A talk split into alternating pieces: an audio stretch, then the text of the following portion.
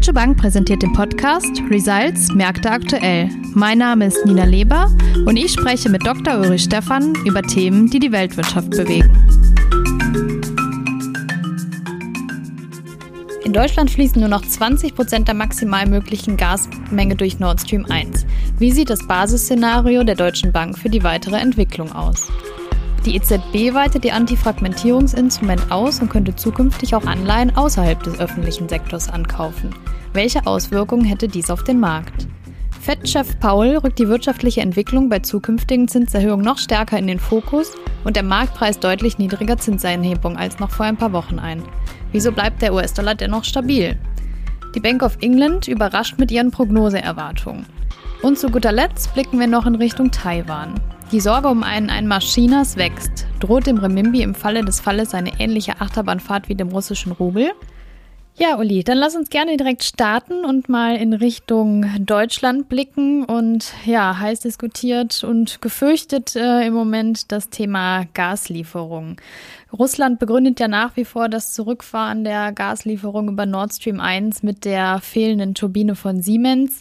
Inzwischen fließen da nur noch 20 Prozent der maximal möglichen Gasmenge durch die Pipeline. Ähm, Deutschland sieht die Begründung allerdings ein bisschen als ein Vorwand an. Jetzt kam ja auch äh, durch Herrn Schröder äh, die Inbetriebnahme Nord Streams 2 ins Spiel. Ich glaube, ja, dass Russland Druck auf die Bundesregierung ausüben will, das ist uns allen klar, da sind wir uns wahrscheinlich einig. Aber die Frage ist ja, was genau dahinter steht. Ob es wirklich darum geht, Nord Stream 2 ans Netz zu bringen oder ähm, einfach Deutschland daran zu hindern, weitere Unterstützung äh, der Ukraine zuzusagen.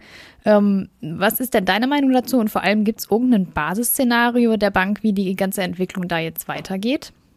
Ja, das ist sicherlich äh, die große Frage, die äh, natürlich äh, Deutschland ganz besonders, aber auch ganz Europa betrifft. Wir haben ja gesehen, dass die Europäer sich auch auf einen Nullfallplan geeinigt haben bezüglich Gas, äh, jetzt sparen wollen.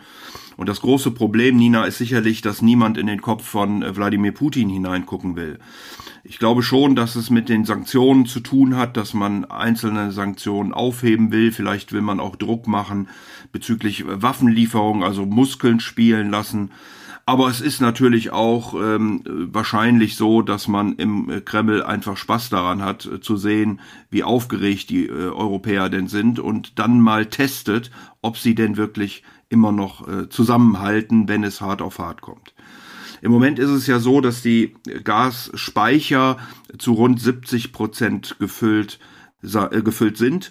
Und nach der neuen Verordnung müssen sie bis Anfang September bei 75 liegen, Ende September dann 85 und Ende Oktober bei 95. Das ist sicherlich ambitioniert, es gibt aber hier sehr unterschiedliche Stimmen und zuletzt haben sich einige Betreiber sogar geäußert, wenn wir wirklich äh, sparen, wenn wir wirklich sinnvoll mit dem Gas, was wir zur Verfügung gestellt äh, bekommen, umgehen, dann, dann kann es sogar gelingen, die Speicher äh, noch so weit äh, zu füllen, denn im Moment fließt ja immer noch durch Nord Stream 1 rund 20 Prozent der Kapazitäten und die Anstrengungen aus Norwegen, Holland etc. pp. werden ja äh, verstärkt. Wir werden zum Jahreswechsel dann auch Flüssiggasterminals haben, die wahrscheinlich ans Netz gehen können.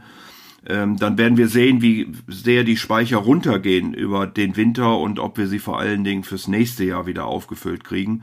Also ich glaube fast, dass das nächste Jahr äh, die größere Herausforderung wird als dieser Winter.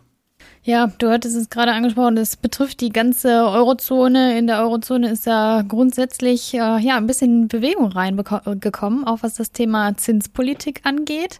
Ähm, die EZB hat die Zinsen ja angehoben und hat dann überraschenderweise auch angekündigt, dass sie im Rahmen des neuen Antifragmentierungsinstrumentes, ähm, was sie äh, eben ja, auf den Markt gebracht hat, Anleihen auch außerhalb des öffentlichen Sektors ankaufen könnte. Ähm, da würden dann wahrscheinlich insbesondere Unternehmensanleihen aus Südeuropa von profitieren. Wenn man sich das Volumen jetzt mal im Vergleich äh, zu anderen Anleihen anschaut, ähm, ist das ja vergleichsweise gering. Ähm, kannst du uns das so ein bisschen einordnen, welche Auswirkungen das denn auf den Markt haben dürfte? Ja, natürlich. In erster Linie ist die Europäische Zentralbank natürlich der Geldwertstabilität äh, verpflichtet und da sind wir wieder bei unseren Energie- und vor allen Dingen auch Gaspreisen. Wenn ich mir den Future in Holland angucke mit Laufzeit einen Monat, dann liegen die Preise im Moment bei 200 Euro pro Megawattstunde. Historisch normal waren 20, also da wird schon eine Menge auf uns zurollen. Und vor dem Hintergrund ist natürlich zu fragen, wie einzelne Länder damit umgehen und ob dann die Europäische Zentralbank tatsächlich, weil vielleicht äh, Wirtschaft stärker gefährdet ist, weil die Spreads dann auseinanderlaufen. Wir haben ja auch immer noch Wahlen in Italien am 25. September vor der Brust, äh, hat sie eben dieses Transmission Protection Instrument, ähm, äh, ich will mal sagen, erfunden, äh, kreiert, äh, zu, zur Verfügung gestellt, was dazu dienen soll, dass die Transmission der Geldpolitik gewährleistet wird, was auch immer man dann am Ende darunter versteht. Das ist also etwas nebulös. Und du hast völlig recht. Zuerst hieß es, dieses Instrument ist für Staatsanleihen ausschließlich äh, gedacht, also Käufe von Staatsanleihen, um die Kurse nach oben zu ziehen, die Zinsen entsprechend nach unten zu drücken, wenn sie nach Maßgabe der Europäischen Zentralbank nicht mehr fundamental äh, begründet sind. Dieses Instrument wurde dann doch etwas überraschend in der letzten Woche äh, geöffnet, auch für privatwirtschaftliche Anleihen.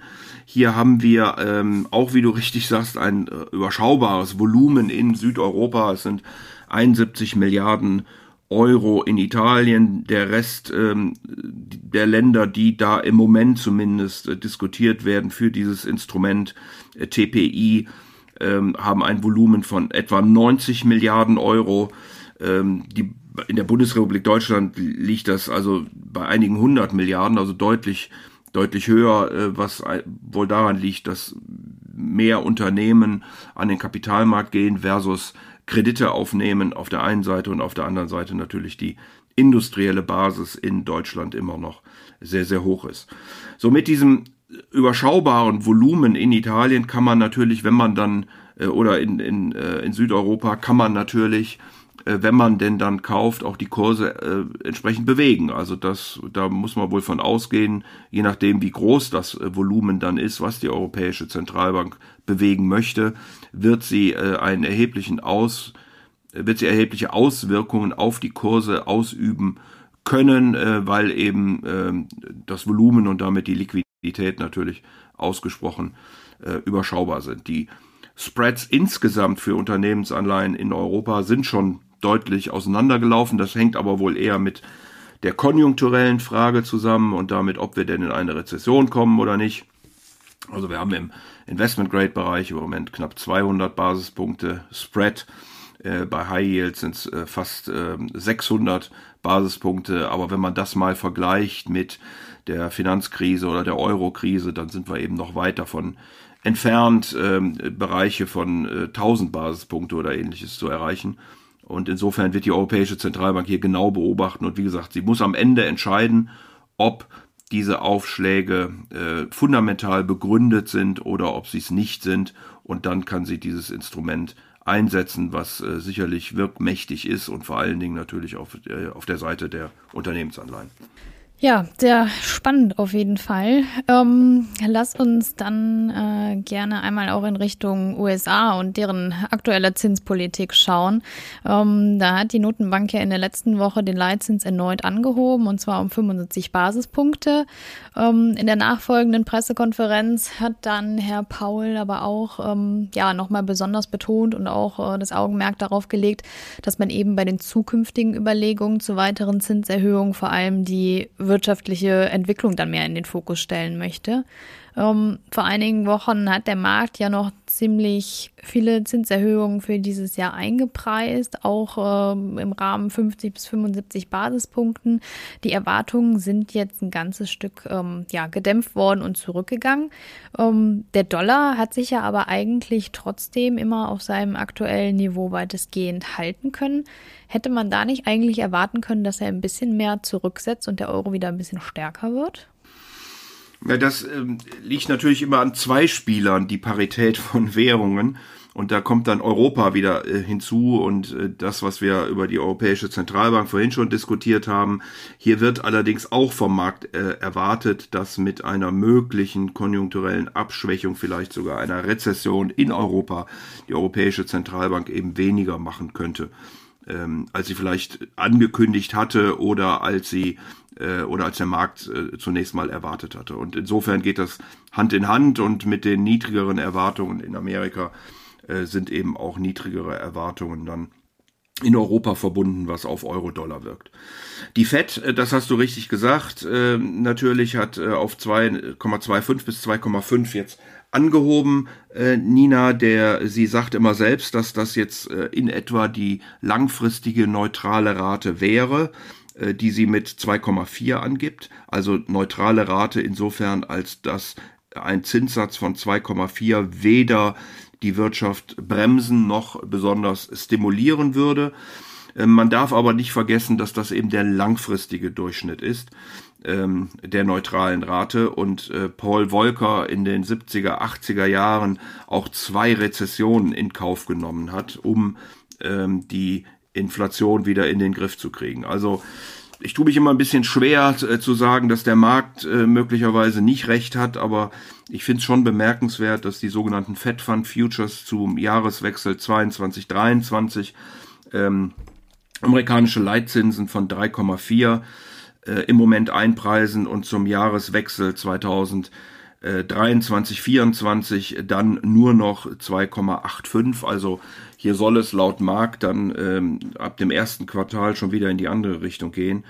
Das glaube ich ehrlich gesagt nicht so richtig vor dem Hintergrund, dass die äh, erwarteten ähm, Inflationsraten zwar um 100 Basispunkte gesunken sind, von 3,7 im März diesen Jahres auf aktuell 2,7 aber die Verbraucherpreise eben immer noch hoch sind. Wir werden dann nächste Woche neue Daten bekommen.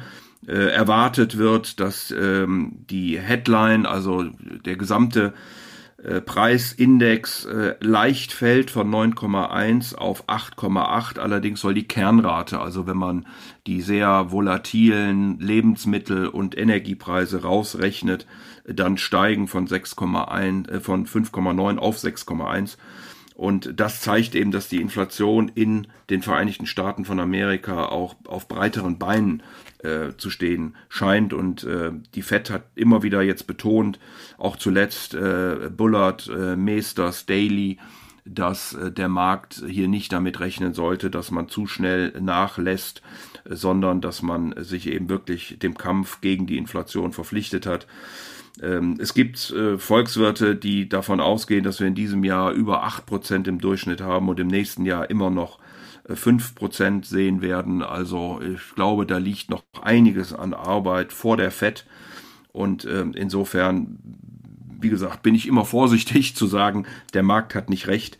Aber ich glaube, dass wir ähm, eine Senkung im nächsten Jahr direkt wieder sehen werden. Das das halte ich für, für schwierig. Ich könnte mir vorstellen, dass man pausiert, aber direkt eine Senkung ist, glaube ich, äh, wirklich ein kompliziertes Thema. Ja, Uli, dann lass uns gerne noch auf eine dritte Notenbank schauen, und zwar in Richtung äh, Großbritannien zur Bank of England. Ähm, die haben jetzt auf ihrer kürzlich stattgefundenen Notenbanksitzung ja für einige Überraschungen gesorgt. Der Leitzins wurde um 50 Punkte, Basispunkte angehoben. Das war ja so erwartet worden. Aber ähm, was die Prognosen angeht zur Inflation und auch ähm, zur wirtschaftlichen Entwicklung, gab es doch einige Überraschungen. Kannst du uns das vielleicht noch mal äh, kurz und knapp einordnen? Einordnen? Ja, Nina, es war schon äh, sehr bemerkenswert, äh, was die Bank of England da äh, gesagt hat, denn sie hat den Zinssatz um 0,5 Prozentpunkte angehoben. Das war im Wesentlichen erwartet worden, also keine Überraschung, aber immerhin einer der höchsten, wenn nicht der höchste Zinsschritt seit einigen Jahrzehnten. Ähm, noch viel bemerkenswerter als diese Zinsanhebung waren aber die Forecast, also die ähm, Erwartungen der Bank of England Richtung Inflation und Wachstum. Man hatte äh, bisher geglaubt, dass die Inflationsrate bei 10 Prozentpunkten landen würde und von da aus sich dann langsam wieder abbaut. Dieses, äh, diese Erwartung ist jetzt kassiert worden. Man geht jetzt von 13,3 Prozent aus im vierten Quartal. Ursache sind auch hier überwiegend wieder die Energiepreise denn ähm, jetzt im Herbst werden in Großbritannien wieder die Verträge für die privaten Haushalte angepasst und dann natürlich zu höheren äh, also die Lieferverträge von äh, Gas und Energie und dann zu höheren Preisen und das dürfte dann die Inflation nochmal äh, treiben. Die Bank of England äh, muss natürlich auch hier gegen die Inflation vorgehen, wie wir das auch schon bei der EZB und der FED besprochen haben und das äh, sagt dann die Bank of England könnte eben zu fünf negativen Quartalen, also negativen Wachstum Quartal auf Quartal äh, führen und zwar beginnend mit dem vierten Quartal 2022 und dann das gesamte Jahr 2023 durch. Also das ist, äh, wie gesagt, schon sehr bemerkenswert, dass sich eine Notenbank hinstellt und sagt, äh, wir erwarten negatives Wachstum, wir müssen aber gegen die Inflation äh, vorgehen und werden das auch tun und ist sozusagen in starkem Kontrast eigentlich zu dem, was die Märkte, wie wir es vorhin diskutiert haben, von der amerikanischen Notenbank erwarten. Jetzt hadern unsere Importeure ja gerade bei dem Thema Euro-Dollar im Moment immer so ein bisschen damit, auf dem Niveau ähm, neue Kurssicherungen abzuschließen. Ähm, bleiben wir denn nach wie vor bei unserer Jahresendprognose, dass ähm, der Euro ein bisschen stärker werden wird? Oder denkst du, das bleibt einfach im Moment alles von dem ganzen Thema Gaskrise etc. überschattet? Ja, ich glaube, im Moment bleibt es tatsächlich äh, volatil, äh, Nina, weil wir natürlich gucken müssen, dass wir hier die Speicherstände, wie ich das vorhin schon gesagt habe, voll kriegen und äh, in Europa äh, dann sicherlich auch eben Industrie, industrielle Vorprodukte davon betroffen sind. Ähm, da droht möglicherweise eine etwas schärfere Rezession und das wirkt dann natürlich auf die Europäische Zentralbank und auch auf Euro-Dollar. Ähm, wenn die Notenbanken aber durchziehen, und das würde ich sehr hoffen, dass sie das tun, weil die Inflation natürlich nicht nur ein ökonomisches äh, Problem ist, sondern weil es auch gesellschaftliche, politische, soziale Schäden anrichtet, ähm, dann äh, könnte ich mir vorstellen, dass wir eben genau auf diesen Pfad wieder gehen, weil äh, Europa hier doch noch ein ganzes Stück hinter den Vereinigten Staaten hinterherhängt und äh, sicherlich stärker an der Zinsschraube wird drehen müssen, um diese hohen Inflationszahlen in den Griff äh, zu bekommen. Also wir werden sicherlich noch Volatilitäten um Euro-Dollar haben äh, in den nächsten Wochen und Monaten, aber ich glaube auf Sicht sollte der Euro dann wieder etwas zulegen, weil eben die Europäer hier doch einiges noch an Nachholbedarf haben, was die Geldpolitik angeht. Ja, dann würde ich gerne abschließend noch über Taiwan bzw. China mit dir sprechen.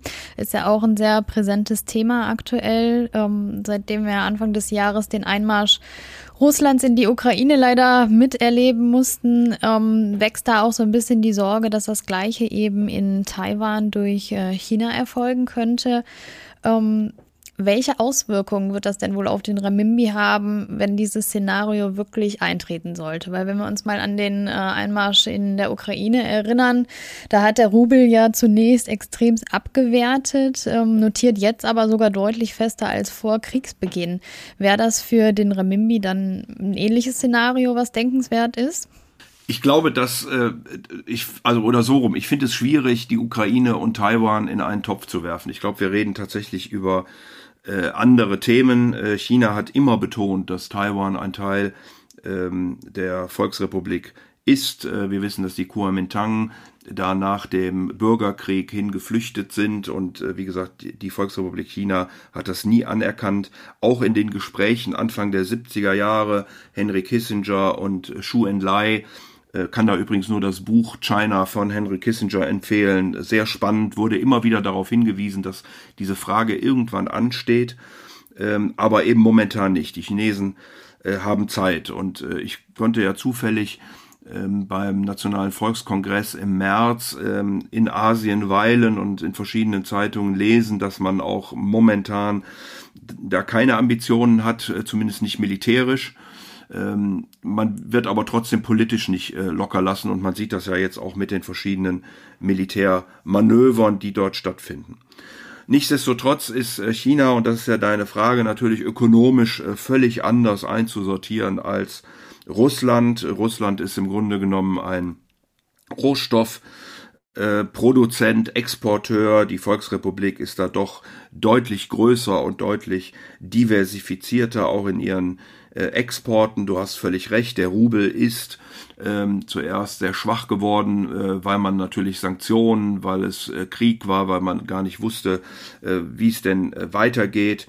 Die Notenbank hat in Russland die Zinsen äh, stark angehoben auf 20 Prozent, ist mittlerweile auch wieder ein Stück runtergegangen. Der Rubel insgesamt ähm, liegt ja nahe seines sieben Jahres Hochs, was er im Juli erreicht hatte ähm, ist jetzt ein ganz klein bisschen wieder zurückgefallen und das scheint dann doch daran zu liegen, dass eben äh, die äh, die, die Zinsen nach wie vor relativ hoch sind. Da muss man vorsichtig sein. Die kann man natürlich nicht anlegen im Moment wegen der äh, Sanktionen. Ähm, aber äh, es gibt einen Handelsüberschuss. Russland exportiert nach wie vor Rohstoffe, vor allen Dingen Energie, importiert praktisch gar nichts mehr.